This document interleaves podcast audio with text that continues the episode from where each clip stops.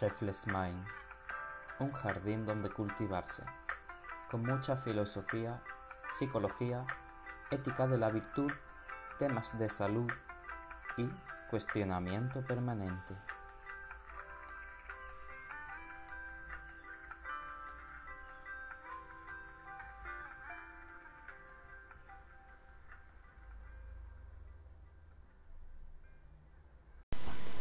Muy buenas a todos y bienvenidos un día más a Reflex Mind, el podcast amante del verde y de la sabiduría antigua, la filosofía y la reflexión constante.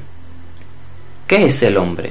Es la pregunta más fundamental de la rama de la antropología filosófica e innumerables veces ha sido respondida por filósofos y antropólogos de todo tiempo y lugar. Recordemos, por ejemplo, lo que Aristóteles sostenía ante dicha pregunta, estableciendo que el hombre es, ante todo, un animal racional. Pues bien, el filósofo del que hablaremos hoy diría que el hombre, antes de ser un animal racional, es un animal mimético. René Girard fue un filósofo francés que hasta hace pocos años lo teníamos entre nosotros, ya que falleció en el 2015. Nos trajo con su vida una serie de obras notables que atraviesan todo tipo de campos, como historia medieval, antropología, literatura o estudios bíblicos. Pero de lo que conversaremos hoy será sobre su teoría de la mímesis o teoría mimética, una vuelta de tortilla al problema de la esencia del ser humano, del ser humano, perdón, que incluso nos responderá sobre el porqué de la violencia, los crímenes y el mal. Ya vemos que en la tradición platónica y en Aristóteles el concepto de mímesis, de mímesis ya existía como un mecanismo que el ser humano tiene para el aprendizaje y su iniciación. La mímesis es puramente la imitación, imitación de conductas, comportamientos, pensamientos, valores y acciones. Es lo que vemos cuando un maestro pintor o carpintero enseña a su alumno, el cual imita lo que hace su maestro o bien lo que enseña una madre a su hijo, la cual funciona como educadora, y el hijo se va adecuando poco a poco a lo que la madre le imprime. Estos son mecanismos de aprendizaje. Y aquí viene la piedra angular de la filosofía mimética de Girard, la cual nos sugiere que los mecanismos por los que aprendemos son también un promotor de deseo, en palabras del filósofo francés, los hombres se influencian unos a otros y cuando están juntos tienen tendencia a desear las mismas cosas, no sobre todo en razón de su escasez, sino porque, contrariamente a lo que a lo que piensan muchos filósofos, la imitación comporta también los deseos. El hombre busca hacerse un ser que está esencialmente fundado sobre el deseo de su semejante. Esto significa que el deseo es un deseo mimético, es decir, deseamos en la medida que estamos imitando los deseos de los demás. Y el problema surge cuando imitamos deseando lo mismo que otros, lo que provoca el conflicto y la hostilidad. Por entonces, el conflicto nace cuando, por ejemplo, mi hermana y yo vemos como mi padre hace bien sus pizzas, resurgiendo en nosotros un deseo mimético de realizarlo igual que él, pero nos enfrentamos al desear el objeto mismo de deseo. Otro ejemplo podría ser, eh, haciendo una vista antropológica, cuando un individuo en la prehistoria empieza a usar el ocre rojo, que es un mineral arcilloso con el que se pintaban las pinturas rupestres. Entonces, los demás, al ver cómo es posible eso, desean imitar su función rupestre para llevarla a su misma cueva. Y con ese deseo generado de la imitación, el conflicto y la pelea por el ocre se agrava, es decir, todos buscan ese ocre y se pelean por ello. Otro ejemplo característico lo vemos en las revoluciones industriales, en las cuales, cuando un país inventaba algo nuevo e interesante, los demás países lo imitaban y en consecuencia deseaban lo mismo, lo que generaba que hubiera una lucha tecnológica por los mismos fines, provocando a veces incluso la guerra. En definitiva, según Girard, el hombre es un ser mimético, es decir, imitas, imitan los deseos, los deseos del otro, y así quiere que los mismos objetos, quiere y desea los mismos objetos que el otro. Esta es la fuente del enfrentamiento y la violencia, pues cuando algo es deseado por una persona o imperio, las demás personas o imperios desean lo mismo en su acto mimético. Puedes imaginarte cómo se pelean las personas cuando salga el iPhone 15 en la cola del supermercado, o cómo se pelearon los imperios por mejorar su tecnología armamentística, como si fuera una competencia. Estos deseos miméticos se fundan en, un modelo que ya posee ese algo de lo que yo carezco, es decir, el deseo mimético nace cuando existe un modelo a imitar, un Aquiles poderoso, una influencer con un grato estilo de vida o un imperio chino con las últimas tecnologías.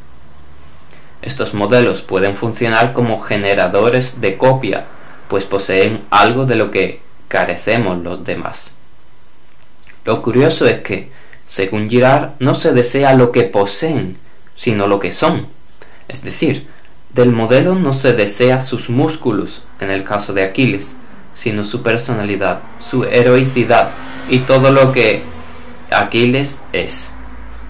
No se desea la habitación cookie de la influencer, sino enteramente su personalidad y su forma de vivir. Girard llama a este deseo original el deseo metafísico, pues no deseamos, no deseamos las cosas no deseamos las posesiones ajenas, sino deseamos el ser de lo ajeno.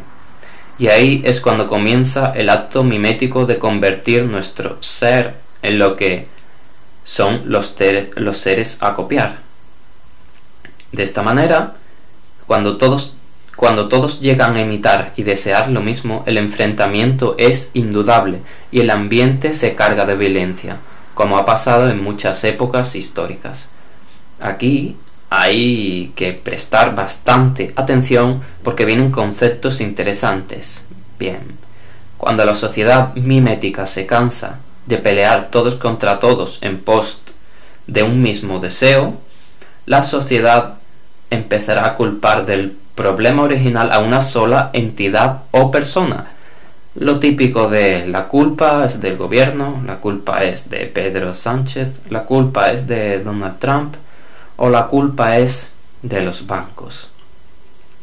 Esto es lo que llama René Girard como el chivo expiatorio, aquel al que echamos la culpa de todo, aquel al que señalamos por ser causante de los males que atañen la sociedad y que debe sufrir un castigo.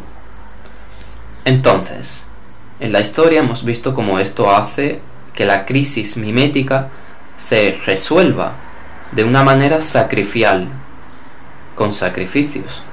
Eh, se me viene, por ejemplo, el caso de las brujas en la Edad Media, las cuales eran mujeres que fueron culpabilizadas a veces solamente por, por tener el cabello rojo y llevadas a la hoguera, como forma de poner fin a los sucesos profanadores de la Edad Media. Así pues, a veces es necesario eliminar el chivo expiatorio. Hay que llevarlo a la cárcel, a la cárcel o eliminarlo para así eliminar los problemas. Este así funciona la sociedad. Vemos esto en la antigüedad y en las leyendas, como es el caso del asesinato de Remo por Rómulo como fundamento de la civilización romana, o el caso del asesinato de Abel por Caín como fundamento de la civilización cainita, el asesinato de Luis XVI como fundamento de la moderna democracia. Dicho esto, te preguntarás, ¿y, ¿y qué sucede una vez que el chivo expiatorio, que sirve como sacrificio y fin de los problemas? Bien, el mismo sacrificio del chivo expiatorio funda otros deseos miméticos, que se imprimen en la sociedad y que promueven a los individuos a empezar a desear y basarse en otros modelos a seguir, los cuales no tardarán en generar otros diversos problemas y crisis miméticas. Mira, mira tú la historia de la humanidad y verás similitudes con lo que hablo a través de la filosofía de Girard. Después de un periodo de paz, siempre, tras haber eliminado los chivos expiatorios señalados por, por la gente, siempre vuelve a surgir otras problemáticas y enfrentamientos, hasta eliminar a una entidad que se honre como culpable de los problemas. Por ejemplo, la monarquía absoluta de Francia en el siglo XIV fue culpabilizada de todos los problemas, fue derrocada y eliminada, y dio comienzo a unos nuevos deseos miméticos, unas nuevas esperanzas y nuevas ideologías, y próximamente generarán conflictos entre sí. Para terminar lo que veníamos hablando, recordaremos a modo de resumen unos cinco conceptos clave de este este episodio y haremos una reflexión. Número uno, entender que el ser humano en su esencia es, antes de ser racional, es imitador y mimético. Copia lo que su modelo o educador hace, dice y piensa. Número 2. Cuando el ser humano imita, al modelo, se encuentra con que otros también lo imitan y se genera una competencia y lucha entre los polos o grupos miméticos. Número 3. El deseo mimético se funda en lo que el filósofo francés llama deseo metafísico, un deseo que se, que se genera en el deseo de ser otra persona, otra cosa, y parecerse así a este modelo. Número 4. Al ser los enfrentamientos permanentes, se busca una solución el culpar a una sola entidad como causante de los males, lo que se denomina el chivo expiatorio, aquel que debe espiar por sus supuestos pecados. Y número 5. Tras eliminar el causante de los problemas, el que se señaló como chivo expiatorio, unos nuevos modelos van a surgir y con estos modelos a imitar, nuevos deseos miméticos van a surgir con ello, lo que provoca que en movimiento mimético de la sociedad en pos de una única dirección, otros enfrentamientos irán a nacer. Ya sé que, que estás pensando que es una teoría cruda y dura de digerir, pues lo que nos sugiere de fondo es que el ser humano nunca va a dejar de ser violento, a no ser que deje de ser un ser mimético y deje de desear lo mismo que otros humanos. Quizá a grandes rasgos sea muy difícil desfigurarnos de lo que nos imprime la sociedad, de los deseos que nos inyectan en la mente y de los comportamientos que nos sugieren. La solución es que cada uno de nosotros piense por sí mismo en una absoluta profundidad y deje de alienarse con esos deseos miméticos más grandes que nosotros. O bien, elegir modelos miméticos que sean dignos de nuestra mímesis, si se prefiere. En otras palabras, o te separas de los modelos que la sociedad te imprime, o fundas tu mímesis en modelos dignos, virtuosos y honorables. Y con esto nos, nos, vemos en el próximo episodio. Muchas gracias.